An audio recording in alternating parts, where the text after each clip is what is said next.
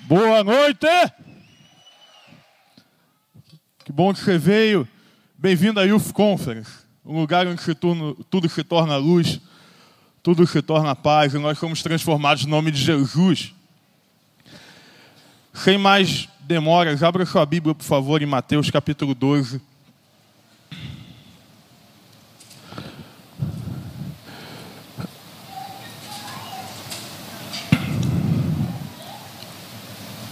Mateus capítulo 12, a partir do versículo 22.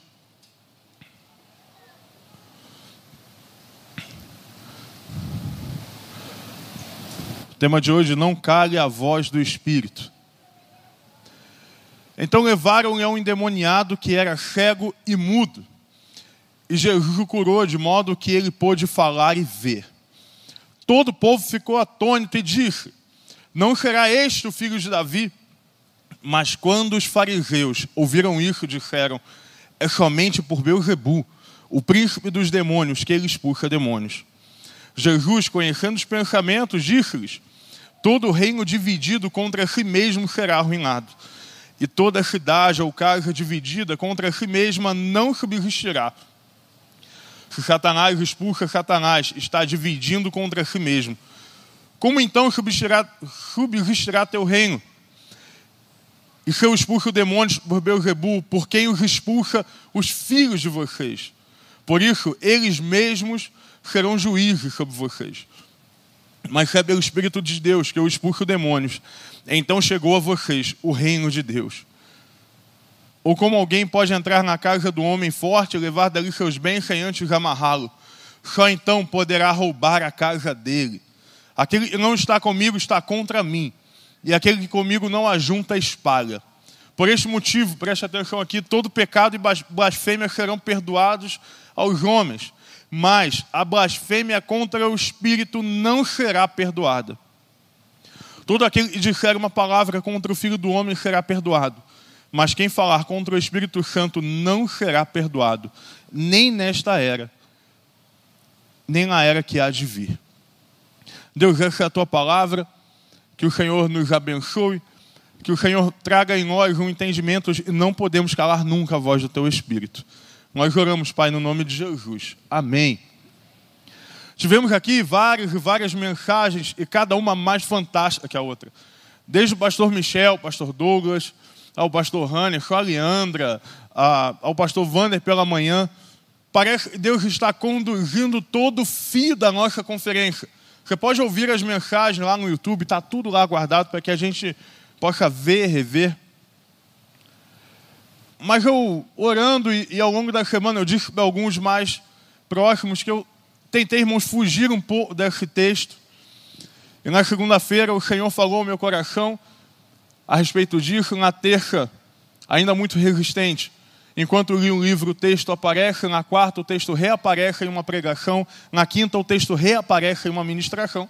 Eu não sou burro nem nada, né? Falei, Deus, então, esse é o texto que o Senhor trará à igreja. É muito importante que a nossa voz faça diferença. Quando nós cunhamos esse tema, e ele foi muito bem feito pela comunicação da igreja, pelo Diego, pelo Will, por toda a equipe, é porque nós entendemos que todo crente tem uma voz e todo crente faz a diferença e influencia pessoas. Nós entendemos que todos nós fomos chamados para pregar, que todos nós fomos chamados para pregar o Evangelho e as boas novas de Jesus. E quando nós pensamos isso, nós lembramos de cada aspecto que essa conferência trouxe. Como podemos então usar melhor a nossa voz a partir do secreto, sendo então derramados pela unção de, sendo derramados a partir da unção de Deus. E o Espírito foi trazendo ao meu coração que é impossível que a minha voz faça diferença se a voz do Espírito não fizer a diferença. É impossível pregar sem que antes eu seja ministrado pelo Espírito de Deus. Eu não posso usar a minha voz se a voz do Espírito ela não tem vida na minha vida. Por isso, o tema dessa mensagem é não cale a voz do Espírito. Porém, para chegar lá, nós vamos pensar sobre quatro vozes diferentes que aparecem nesse texto.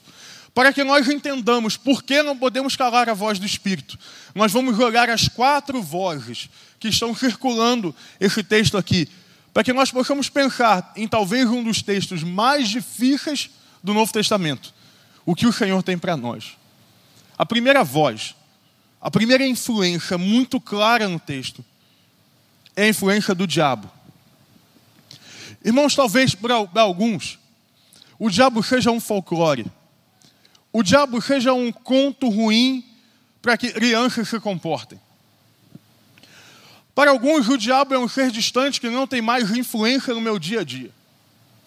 Para outros, o diabo faz tudo, né? não foi o diabo que me fez pecar, foi o diabo que me fez jogar para aquela moça, foi o diabo que me fez roubar. Alguns idolatram o diabo achando que ele pode forçar alguém a algo. Outros negam a sua existência. Tem um livro muito interessante chamado Cartas do Diabo ao seu aprendiz, do C.S. Lewis. É fantástico o livro. Pois o diabo adota uma estratégia que é fazer com que nós não entendamos ou não saibamos que ele está ao nosso redor.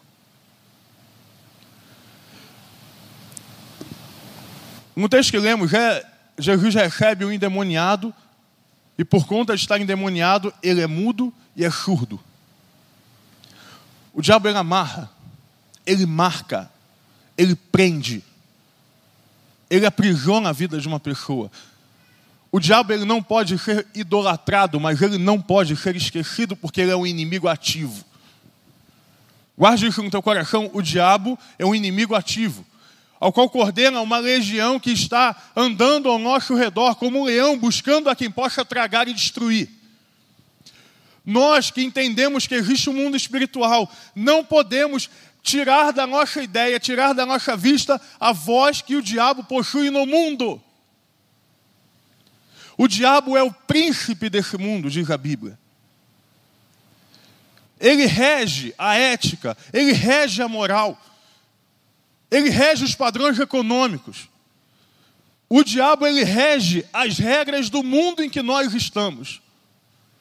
Por isso Jesus falou que nós não somos desse mundo, apesar de estarmos nele. Mas a maior e talvez uma das mais poderosas estratégias que o diabo tem é a influência. Nós, salvos pelo Espírito de Deus, não podemos ser tocados por ele. Ele não pode fazer isso. Ele não pode se apossar do corpo de alguém que é filho do Deus Altíssimo. Mas ele pode influenciar. O diabo ele vai colocando singelos caminhos e ele faz uma gentil condução até o pecado. De modo que nós, quando vemos, estamos afundados numa lama. E essa condução, ela vai nos levando ao ponto ao qual um abismo chama outro, e por muitas vezes, crentes se veem aprisionados em pecado. Não porque o diabo os fez mas pecar, mas porque o diabo os influenciou.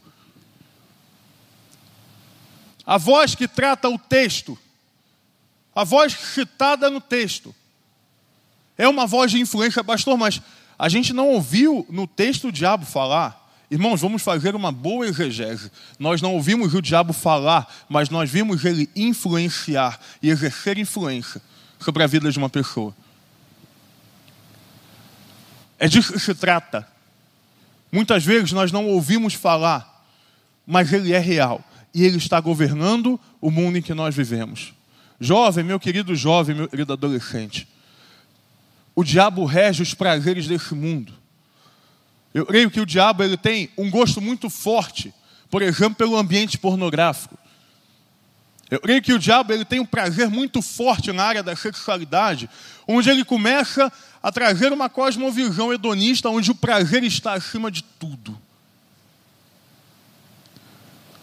O diabo ele tem um gosto em nos fazer destronar o Deus Altíssimo, colocando o que for no lugar dele. Eu lembro de uma pessoa, e eu tive ao longo desses poucos anos de ministério algumas experiências de confronto, de enfrentamento. E eu lembro que em um determinado momento, uma pessoa, durante um processo duro de libertação, estávamos eu e ela numa sala e ela falou: Pastor, o diabo, o diabo já saiu de mim, mas ele está andando ao nosso redor dizendo que se eu não o aceitar de volta, ele me mata. Irmãos, nós não podemos idolatrar, mas nós não podemos esquecer que o diabo anda ao nosso redor. Há seres espirituais tentando nos desviar do caminho. Existe um inimigo que será derrotado, mas ainda está ativo. E que tem poder sobre muitos, por legalidades, por pactos, por possessão, por opressão. Eu lembro de uma menina sendo liberta de uma, de uma realidade sexual muito difícil, em que ela mandou uma mensagem, pastor, estou vendo como um cão raivoso dentro do meu quarto, rosnando do lado da minha cama. Infelizmente, irmãos, isso é mais comum do que parece. E algo ontem me chamou muito a atenção, eu estava pesquisando algumas coisas. E eu ouvi o Nicolas Ristas, ele é, pela Times, considerado um dos 100 pensadores mais influentes do mundo. E note o que ele falou a respeito da, do momento pós-pandemia que vamos viver. Olha que sutil. Na pós-pandemia, como aconteceu no século XX, as pessoas vão buscar mais a interação. Vão a casas noturnas, restaurantes, manifestações políticas e eventos esportivos. A religiosidade vai diminuir. Haverá, haverá uma tolerância maior ao risco. E as pessoas gastarão o que não podem. Depois da pandemia, pode vir uma época de libertinagem sexual e gastança desenfreada. Se você olhar para o que aconteceu nos últimos dois mil anos, quando as pandemias acabam, há sempre uma festa. E provavelmente veremos algo parecido no século XXI. Existe uma voz circulando a nossa vida em todo o tempo e que se aproveitará do período de pandemia. Nós não podemos calar a voz do Espírito, porque há uma a voz ao nosso redor buscando nos influenciar. E o que é interessante, como vimos no endemoniado, é que essa voz, a voz do diabo, ela cala a voz daquela pessoa, daquele homem. Ela cala. Porque o diabo sabe que quando o crente se levanta para pregar o evangelho, nada ninguém pode deter. Porque o diabo sabe, e quando uma igreja viva se levanta e prega, e prega, e prega, ele sabe que as portas do inferno não prevalecem contra ela. O diabo ele sabe que quando um homem e uma mulher de Deus se levantam para pregar, as cadeias são quebradas pelo poder do Espírito. O diabo sabe que quando uma juventude levanta a sua voz, ele não pode subsistir, porque onde abundou o pecado, há de abundar a superabundante graça de Deus. Há sim uma realidade no texto da primeira voz, que é a voz do diabo. Mas eu queria mostrar para você a segunda voz, que é a voz do nosso Senhor Jesus. Irmãos, essa é a voz que liberta. Enquanto a voz do diabo aprisiona o mundo, a voz de Jesus liberta o mundo. A palavra de Deus diz que ele, o Filho do Homem não veio para condenar, mas para salvar. Muitos confundem a voz de Jesus como uma voz de condenação, como uma voz de peso. Não ignoremos o fato de que o pecado é um problema, de que existe uma ira de Deus. Como Jonathan Edwards, como o pastor Wander falou de manhã, tanto anunciou em um dos sermões mais conhecidos da história. Pensar na graça não é pensar contra a lei. Pensar na graça não é pensar que a voz de Deus não condena o pecado. A voz de Jesus, citada no texto, ela sim entende que há o pecado, mas ela liberta o pecador acima de tudo. Quando nós usamos a nossa voz, nós estamos sendo provavelmente a única Bíblia que muitos vão ler. A voz de Jesus, ela ecoa pela voz da igreja a voz de Jesus ela ecoa pelo mundo a partir da voz da igreja dele. Irmão, sabe o que significa profeta? Profeta, na tradução mais simples, mais literal, significa porta-voz. E eu creio que o Senhor derramou um espírito profético sobre a vida da igreja, para que nós fôssemos porta-voz da sua voz. A voz de Jesus é uma voz que nos liberta da escuridão. Mas é uma voz que aponta o pecado da religiosidade, por exemplo. Nós vamos falar daqui a pouco sobre a voz da religiosidade, mas entenda: Jesus foi chamado de príncipe dos demônios. Esse texto é, no, no mínimo, no mínimo, no mínimo, muito forte.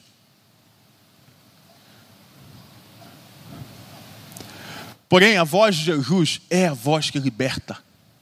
Por que a voz de Jesus é a voz que liberta? Eu gosto muito, e o William Barker ele fala. A voz de Jesus é a voz que liberta, porque para libertar precisa haver uma voz mais poderosa. Se o mundo está sendo regido pela voz do diabo. A igreja de Jesus está sendo regida pela voz de Jesus. Irmão, a sua vida precisa ser regida pela voz de Jesus. Quantas pessoas passam horas e horas escutando um podcast, por exemplo, e escutam várias e várias vozes. Isso é normal, isso é bom, é uma mídia, é um, é um meio de comunicação. Quantos de nós escutam jornais, novelas, séries, streams, nós escutamos. A audição é grande parte daquilo que entendemos. O que é que nós temos escutado como igreja brasileira? Juventude, o que nós temos escutado como juventude? Quais são as letras das canções que nós escutamos? Irmãos, recentemente viralizou numa mídia nova chamada TikTok um pequeno trecho de uma pequena música,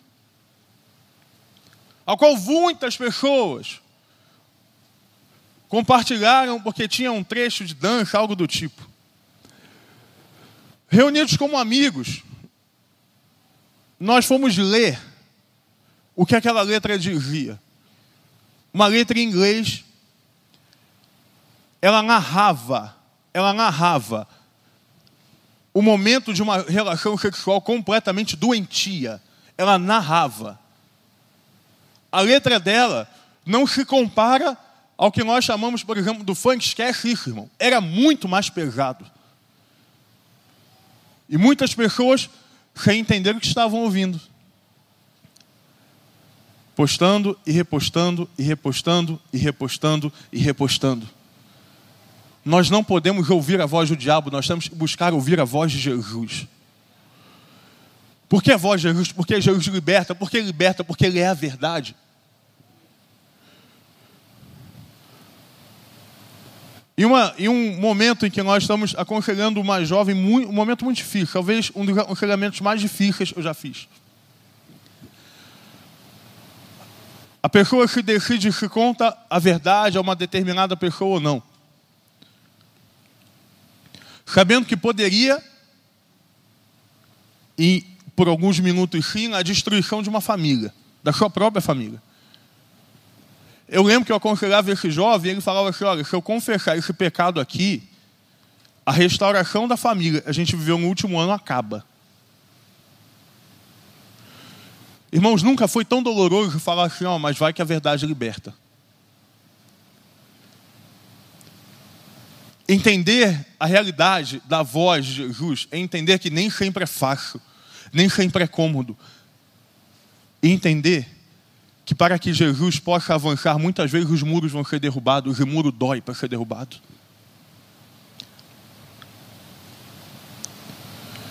A voz de Jesus, então, é a segunda voz do texto. A terceira voz do texto, nela nós vamos refletir um pouco mais a partir daqui. Nós temos a voz do diabo no texto e nós temos a voz de Jesus. Agora nós vamos ler sobre a voz dos religiosos. Irmãos, eu gostaria antes de adentrar no que eu vou chamar de segunda parte, talvez o epicentro da mensagem, trazendo o esclarecimento teológico necessário, tá bom? Uma vez selado pelo Espírito, para sempre selados pelo Espírito. O que acontecia no Antigo Testamento, como nós vemos a, a, por exemplo, na vida de Saul, ao qual o Espírito de Deus se retirou de Saul. Isso é uma realidade veterotestamentária, uma realidade da antiga aliança, uma realidade do Antigo Testamento. No Novo Testamento, o Espírito Santo ele passa a agir como uma promessa. Olha que interessante. Onde nós, ao nos entregarmos a Jesus, recebemos o Espírito Santo de Deus como uma promessa. Não existe prerrogativa, não existe nível, não existe segundo, terceiro, quarto, quinto, sei lá o que seja for batismo. Há um batismo do Espírito. No momento que nós nos convertemos, nós somos selados pelo Espírito. E esse Espírito não se vai. Ok? Para que continuemos esse ponto, ele tem que estar muito forte. Porque a partir daqui, nós falaremos sobre o pecado imperdoável que os religiosos cometeram. O pecado imperdoável. Sabe quem eram esses religiosos? Fariseus, pessoas que conheciam o Pentateuco de ponta a ponta. Você já parou, irmão, para imaginar? Se você tem uma Bíblia de papel, vai ficar mais fácil entender. O que é decorar o Pentateuco? O Pentateuco são os primeiros livros da Bíblia. Você entende o que é decorar isso?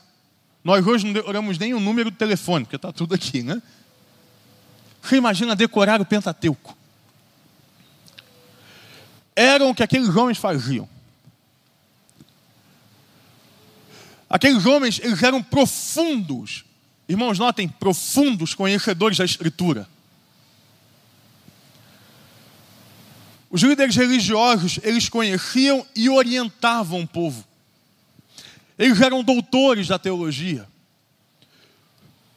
Conheciam tudo o que se precisava conhecer da história do povo, da teologia de Deus, do que Deus tinha feito, da tradição oral, da tradição escrita, da lei mosaica, dos profetas maiores, dos profetas menores. Eles conheciam tudo o que se havia de conhecer a respeito de Jesus, de Deus, tudo. Tudo. Mas no momento em que eles veem Jesus expulsando um demônio, repreendendo a voz do diabo, eles acusam Jesus de ser o príncipe dos demônios.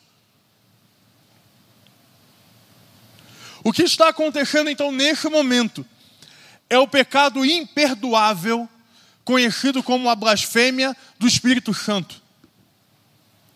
O que acontece nesse momento do texto? Talvez seja esquisito, estranho ouvir isso. É o chamado pecado imperdoável.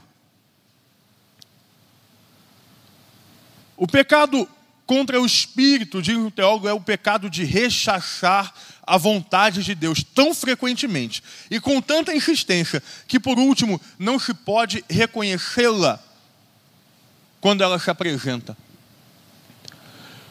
partindo da realidade de que o Espírito Santo está dentro de nós, de que o Espírito Santo não se vai, será possível blasfemarmos contra o Espírito? Será possível nós irmos contra e cometermos o pecado chamado imperdoável? Poderemos nós calar a voz do Espírito? Irmão, será que nós, crentes, podemos calar a voz do Espírito Santo. Podemos. Nós podemos rejeitar a influência do Espírito Santo sobre nós. Eu gosto de pensar que o Espírito Santo ele é uma pessoa, e assim é bem fácil entender, e é assim como a teologia descreve. Me permita ser mais teológico para que a gente possa entender o que o texto está dizendo. O Espírito Santo ele não é uma fumaça, ele não é um ser, ele não é uma energia. O Espírito Santo é uma pessoa e como pessoa ele busca relacionamento. O Espírito Santo de Deus busca ter conosco intimidade. O Espírito Santo busca ter conosco liberdade, espaço para falar, espaço para comunicar, espaço para derramar dons sobre as nossas vidas. É possível que nós nos afastemos da realidade do Espírito, pecando, pecando, pecando, pecando ao certo ponto de que na primeira vez incomoda, na segunda vez incomoda, na terceira vez incomoda, na quarta, na quinta, na sexta. É como se eu nunca tivesse ouvido a respeito da realidade do Espírito. O Espírito Santo diz a Bíblia, ele nos convence do pecado. Se nós rejeitamos o Espírito, não há capacidade de rendição. Por que, que a blasfêmia contra o Espírito é um pecado imperdoável? Porque sem a realidade do Espírito não há arrependimento, sem arrependimento não há perdão do pecado.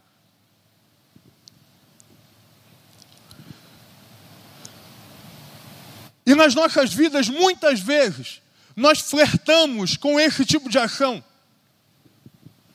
flertamos com esse tipo de atitude, onde nós achamos que nós podemos pecar porque a graça nos garante o arrependimento.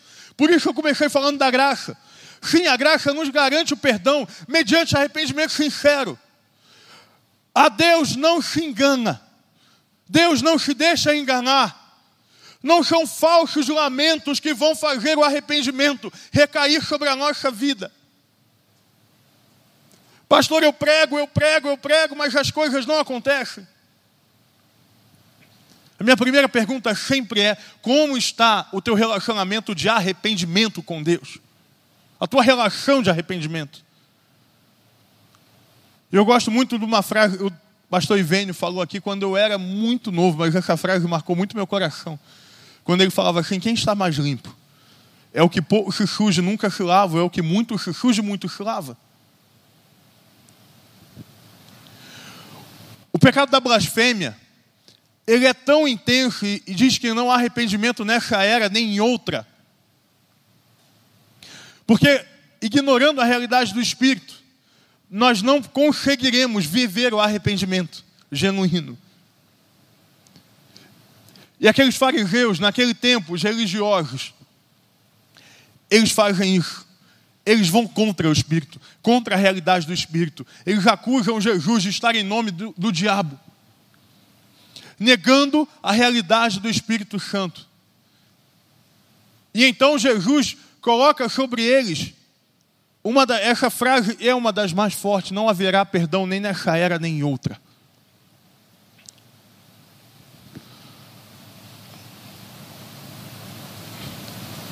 Esse pecado ele não chega do dia para a noite.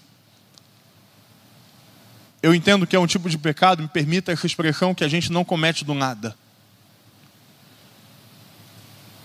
Vários teólogos entendem que esse pecado é a consequência de um afastamento total.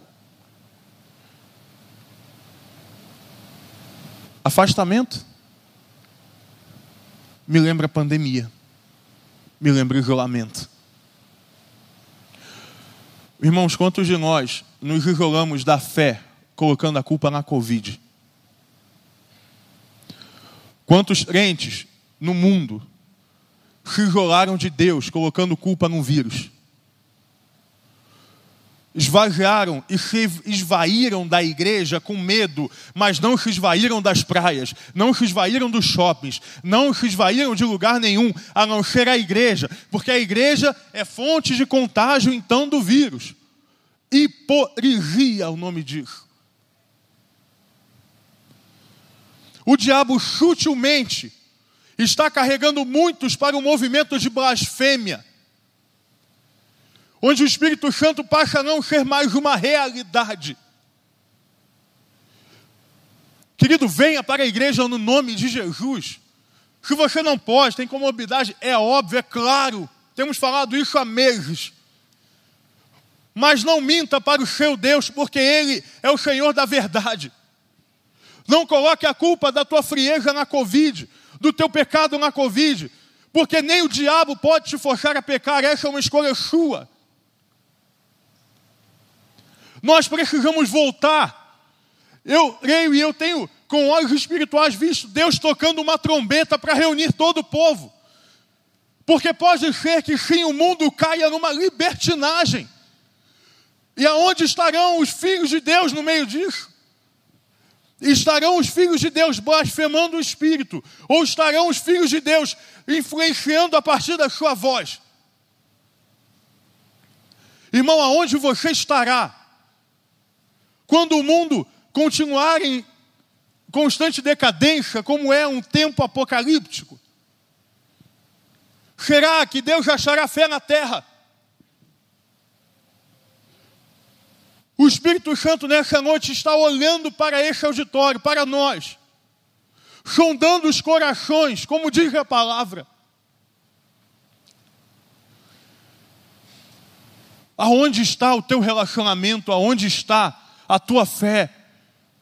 É lindo falar de usar a voz, mas para que usemos a voz, para que coloquemos em prática tudo o que aprendemos, nós precisamos entender da realidade primária. Não cale a voz do Espírito.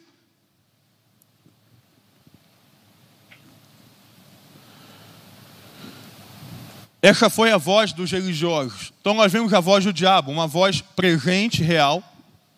A voz de Jesus, uma voz que liberta. A voz dos religiosos, a voz que cala o espírito.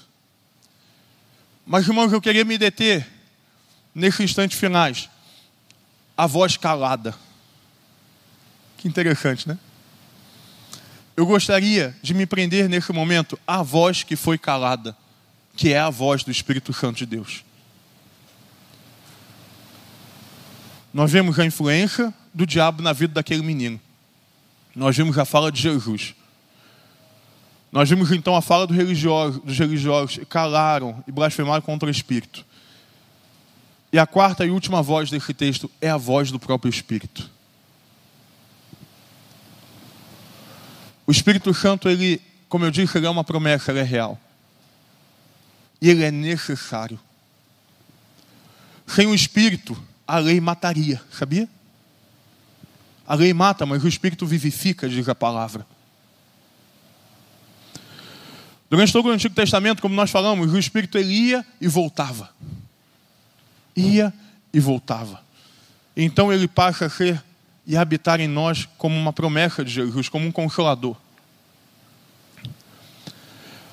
E houve essa promessa em Atos capítulo 1, versículo 8, num dos textos mais lindos do Antigo Testamento.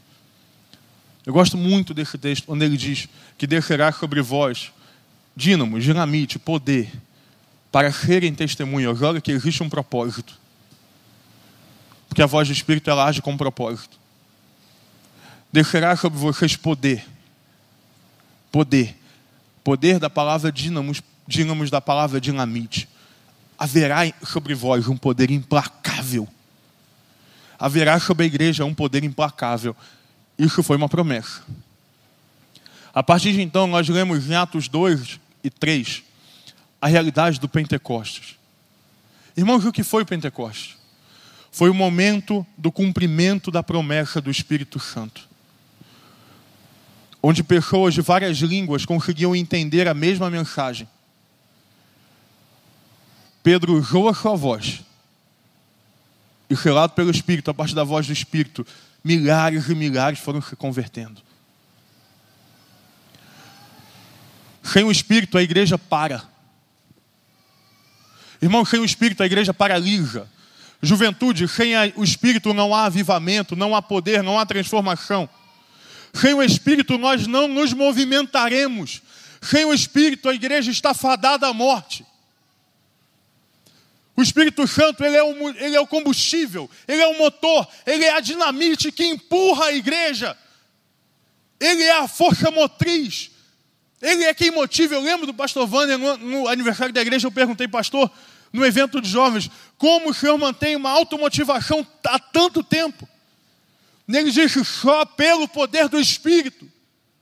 O Espírito nos movimenta, o Espírito nos sacode, o Espírito nos balança, o Espírito traz em nós um descontentamento para que possamos pregar.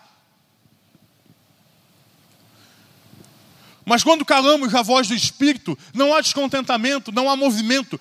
Sem movimento não há vida. Preste atenção: uma igreja que não se movimenta, uma igreja fechada, sem movimento, é uma igreja morta, que está fadada à sua morte, porque uma igreja viva é uma igreja cheia do Espírito, e onde o Espírito de Deus está, há movimento, há força, há fogo, há energia, há palavra, há cumprimento de promessa. Ah, eu lembro em um dos nossos retiros, como são especiais, a juventude vai voltar, viu? Assim que puder, os retiros estão marcados. Eu certeza, essa voz aí não vai voltar a retiro nenhum. Desculpa, gente, só um momento pastoral aqui. Assim que puder, quando vacinar, irmão, nós vamos fazer o maior, melhor, mais poderoso retiro que esse mundo já viu. Você está nessa? Prepare, hein? Prepare, pastor, vamos levar uns 10 ônibus. Você prepara aí. Já prepara aí para me ajudar. Sem espírito não há movimento. Sem espírito a lei mata. Sem espírito não há cura. Eu lembro de um dos nossos retiros. O Eduardo, o menino, era muito, muito, muito próximo da gente. Ele chegou no retiro com uma dor na coxa. E ele estava um, um rompimento no ligamento. Estava aqui, ó. Ele, tinha um rompimento, ele rompeu um ligamento aqui na coxa, posterior. Ele gostava muito de jogar bola, mas ele não podia. Beleza. Primeiro dia. Segundo dia. Terceiro dia, estava dando pena do Dudu. Quarto dia, sábado da noite, tivemos um tempo especial de Deus. Começamos a ministrar sobre cura, sobre o poder do Espírito. Passou o tempo, fomos embora do, dali do salão de culto, fui dormir. Quando eu voltei, aliás, fui tentar dormir, né, irmão? Eu retiro de jovem adolescente para dormir. Esse dormir está arriscado sofrer, né? Então a gente prefere tentar ficar acordado o maior número de tempo possível, para que o inimigo não se levante durante a madrugada com pasta de dentes, canetas e coisas do tipo, né? É, irmão, pastor leva pasta de dente, acontece. Mas eu lembro que a gente acordou, fomos tomar café. Eu estou saindo do café, o meu quarto, entre o meu quarto e o café da manhã era o campo de futebol. E eu fui andando. Irmão, eu olho, está o Dudu correndo, jogando bola. Falei, pai, o que, que aconteceu com o Dudu? Aí eu chamei a atenção dele, né? Pastor incrédulo. Quantas vezes a gente não acredita e prega, né? Ele falou, pastor, você não ministrou sobre cura? Ministrei. Ó, oh, não estou sentindo mais nada. Eu lembro de uma outra menina que eu fui na casa dela na quarta noite, o retiro era quinta. Ela não queria ir, ela estava numa depressão profunda. Há 15 dias ela não ia para a escola, não levantava do quarto, há 12 não tomava banho. Fui lá. Oramos, intercedemos, clamamos. A menina foi no retiro. Quinta-feira, seguinte, pós-retiro, a mãe dela me para ali atrás. Fala assim, pastor, o que que vocês fizeram a minha filha, irmão? Falei, ó, irmã, nada. Nada. Nem, nem nada. Não sei o que está falando. Pastor, segunda-feira, a minha filha levantou cinco e meia da manhã, tomou um banho, passou a maquiagem, se arrumou e estava indo para a escola sozinha. Deus curou a menina da depressão assim, ó.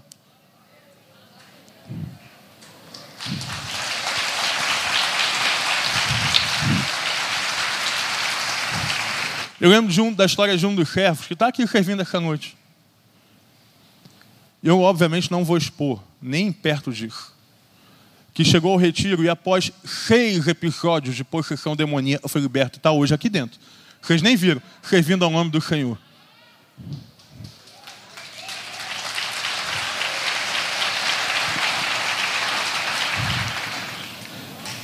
Eu lembro do Espírito Santo fazer tanta coisa. E quando eu olho para Atos, irmão, e quem me conhece já me viu pregando, sabe que eu tenho um carinho e, e as últimas mensagens, Deus não me deixa fugir da pessoa do Espírito Santo. Porque eu creio que sem o Espírito nós não somos nada. Eu creio que sem o Espírito a igreja morre. Irmão, eu creio que a minha geração, que a sua geração, que a igreja batista do Rei pode viver o que Atos viveu. Irmão, você acha difícil? Difícil uma menina curada da depressão. O Senhor curou coxo, o Senhor curou cego, o Senhor fez paralítico andar. Eu lembro de um, de um, de um pastor amigo meu, eu vi o vídeo, ele é amigo, eu vi o vídeo, teve numa conferência nossa. Ele estava pregando lá na Costa do Marfim, uma das maiores igrejas no mundo, congressinho de jovens para 80 mil jovens. Coisa simples. Ele me mostrou o vídeo. Pastor, Gui, aqui o apelo. Fizeram um apelo. Irmãos, o rapaz que chegou num carrinho de madeira foi sendo colocado em pé. E a gente via a sua coluna quase que voltando para o lugar. Aonde está esse Espírito? Será que o Espírito Santo se apartou da vida da igreja? Será que o Espírito Santo não faz mais como fazia? Será que a voz do Espírito está mais fraca do que era? Irmão, será que Deus mudou? Será que Deus mudou de Atos para cá? Será que Deus mudou? Eu sou alguém muito faminto pela história dos avamentos no mundo. Eu leio as biografias, eu amo isso.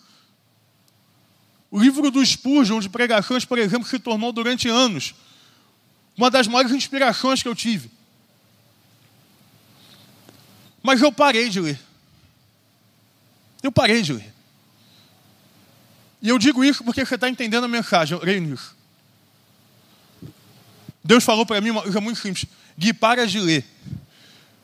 Para de ler. Você já entendeu o que eu fiz. Agora eu quero você entenda o que eu vou fazer.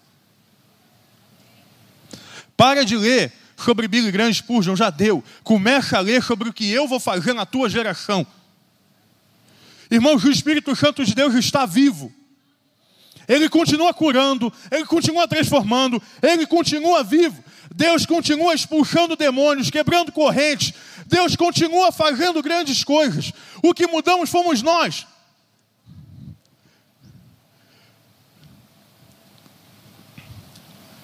Aonde está? Onde você está nessa noite? Qual é a influência que a voz do Espírito tem sobre a tua voz? Sabe, irmãos, durante muito tempo, ou um bom tempo, na verdade,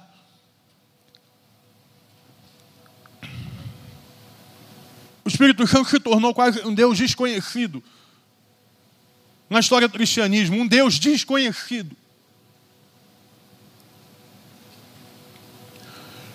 A gente tem medo de usar a palavra pentecostal. Virou, o pastor Vando falou isso aqui, eu achei lindo de manhã. Irmãos, todos somos pentecostais porque viemos do Pentecostes. Irmãos, tem medo de falar de cura, né? Cura. Não interessa se alguém está blasfemando o Espírito, falando que ele faz o que ele não está nem aí para fazer. Não interessa se tem gente dando show. Interessa que o Espírito Santo tem poder para curar. Irmão, não interessa se tem profetada sendo dada por aí. Interessa que Deus tem palavra de conhecimento e profecia. Irmãos, não interessa se é usado de forma indevida, mas Deus derrama dons de língua sobre a vida da igreja. Irmãos, não interessa se é espetáculo, mas Deus continua expulsando Beuzebu.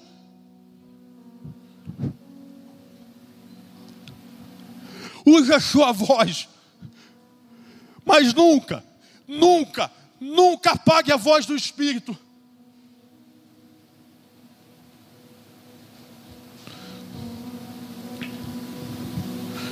Eu creio. Eu creio muito, muito. E eu fiz um voto com Deus no dia da minha ordenação. Que quando eu não acreditasse, eu pararia de pregar. Eu creio.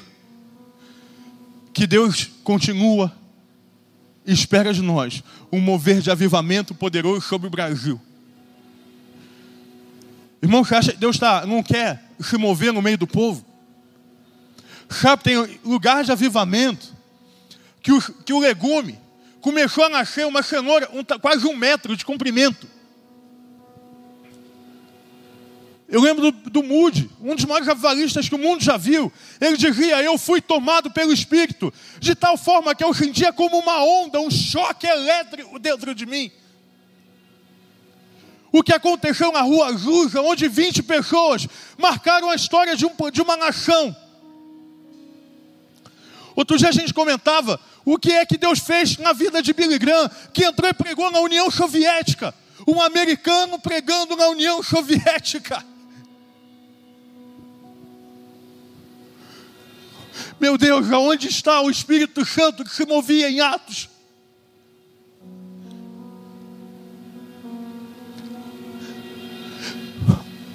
Aonde está o poder, a autoridade da igreja, como estava em Atos, ao qual a sombra curava. Mas é hora de parar. É hora de parar e pensar o que nós estamos fazendo como igreja brasileira. O que nós estamos fazendo com o Espírito que nos foi dado. Irmão, para de gastar tua boca com fofoca, tua boca com crítica, tua boca com acusação, e começa a usar a tua boca para profetizar. Irmão, está triste porque o som está alto. O som deveria estar tá ainda mais alto porque o Senhor está sendo louvado. Tem luz demais, pastor, mas tem jovens se convertendo a Jesus. Pastor, tem muita fumaça. Ah, irmão, então canta no canto dos santos, a fumaça me esconde. Isso tudo não é efeito pirotécnico. Isso tudo é para que a mensagem seja pregada. O que nós estamos fazendo com o Espírito? Onde está a voz do Espírito Santo na tua vida? Aonde está a voz do Espírito na tua vida? Esta é a noite em que no nome de Jesus você vai sair do caminho da blasfêmia e entrar no caminho do poder e da autoridade que foi derramado em Pentecostes. Esta é a noite em que você sai do caminho da negação e começa a navegar do oceano do Espírito Santo. Irmão, isso aqui é prédio. Se Deus quiser, com um estalo desmorona.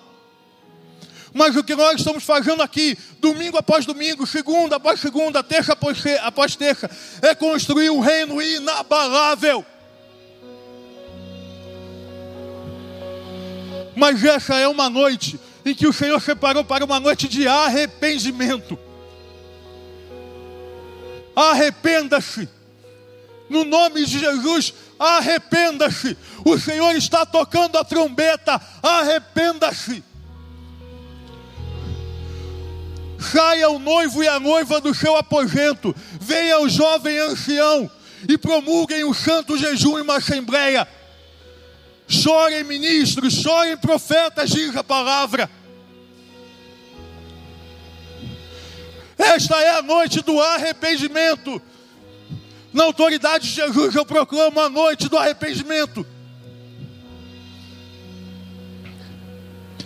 O Senhor está te chamando, falando, filho, vem. Vem que eu quero derramar mais, eu quero fazer mais, eu quero mudar a tua história, eu vou libertar. Não importa o que o diabo diz que faz, o Senhor é maior do que tudo. Irmão, nessa noite o Senhor vai quebrar a algema. Nessa noite o Senhor vai quebrar a marra. Nessa noite o Senhor está virando a tua cabeça para entender que há um só Espírito que se move com liberdade no meio do povo. Espírito Santo de Deus se mova nesse lugar que o Espírito Santo de Deus agora, como fez em Pentecostes, tenha liberdade aqui. Nós declaramos a liberdade do Espírito. Nós declaramos a liberdade. Vamos ficar de pé, vamos adorar ao Senhor. Em liberdade. Em liberdade. Que o Espírito Santo nessa hora tenha liberdade para quebrar, para curar, para transformar. Nós profetizamos agora uma unção de cura sobre esse lugar. Irmão, não se mova. Esse é o tempo de arrependimento, é um tempo sério. Espírito Santo haja com liberdade nesse lugar.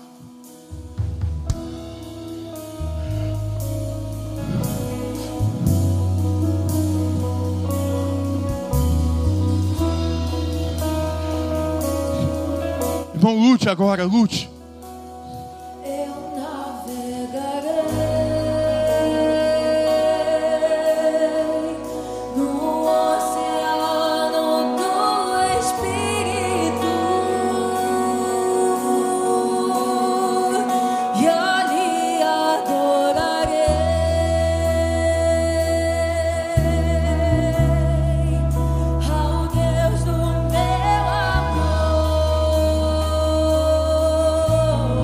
Declare, eu adorarei. Eu adorarei. Somente adore agora. Somente adore ao Senhor. Ao Deus da minha vida. Erga agora um trono ao Senhor. Que seja erguido agora um trono ao nosso Deus.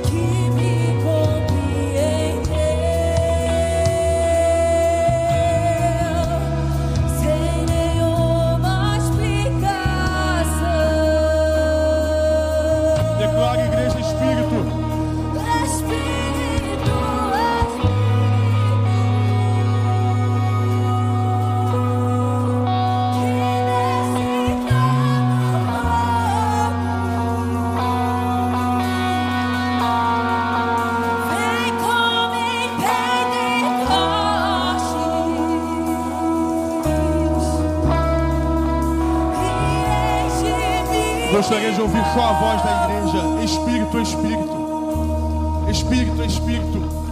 Espírito, Se move nesse lugar.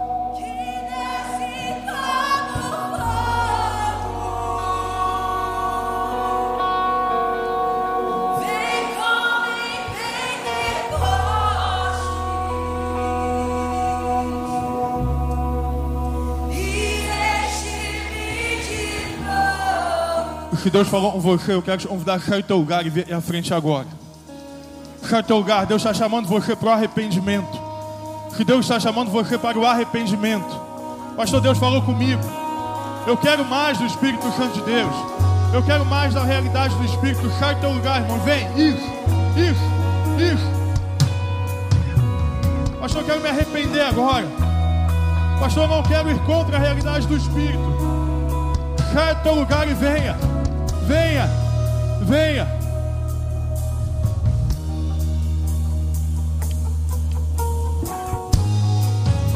Deus está falando contigo nessa hora. Por mais difícil que pareça,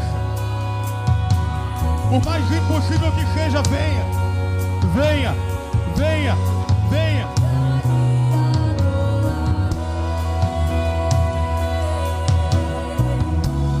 Vem. Vem.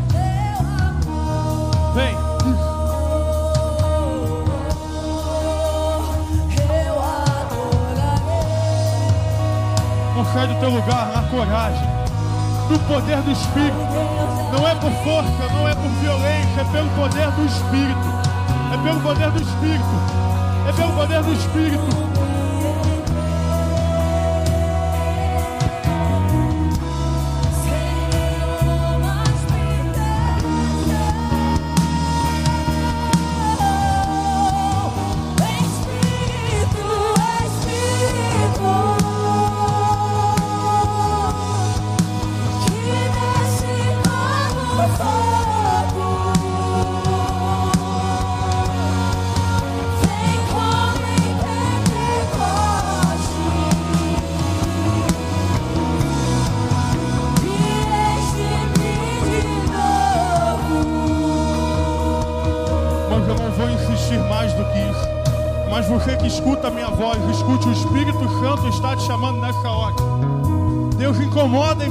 Meu coração. Que o Senhor está quebrando correntes nessa hora. Que o Senhor está quebrando cadeias nessa hora. Nós vamos cantar uma última vez esse refrão. Você pode, deve, saia do teu lugar. Não tenha medo, não tenha vergonha.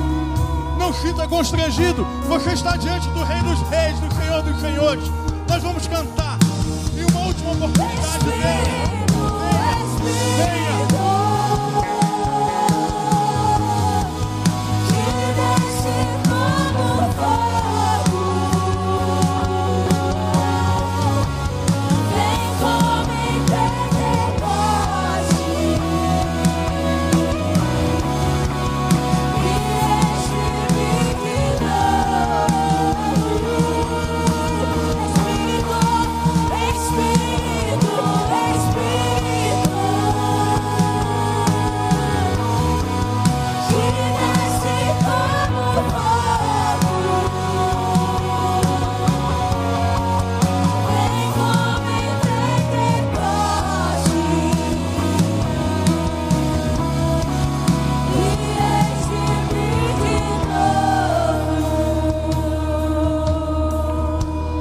Espírito Santo de Deus, nós estamos diante da tua presença. Deus, diante do teu mover. Deus, é perceptível o que o Senhor está fazendo nesse lugar. Deus, nós declaramos nessa hora a liberdade que há no teu espírito. A liberdade que há no teu espírito. Deus, nessa hora, venha quebrar, venha transformar, venha curar. Deus, derrama novos dons nessa hora. Nós pedimos o Espírito Santo de Deus. Sela pessoas nessa hora.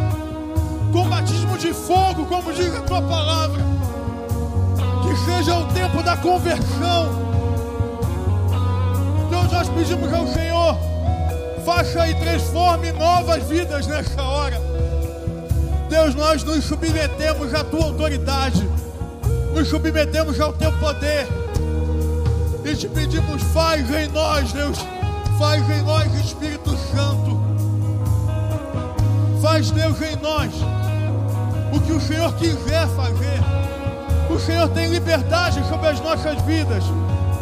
Que nós não venhamos em momento nenhum a calar a voz do Espírito, mas que o Espírito Santo tenha vida, tenha voz no nosso meio. Nós oramos no nome de Jesus, no nome de Jesus. Amém. Amém. Glória ao nome do Senhor. Glória ao nome de Jesus.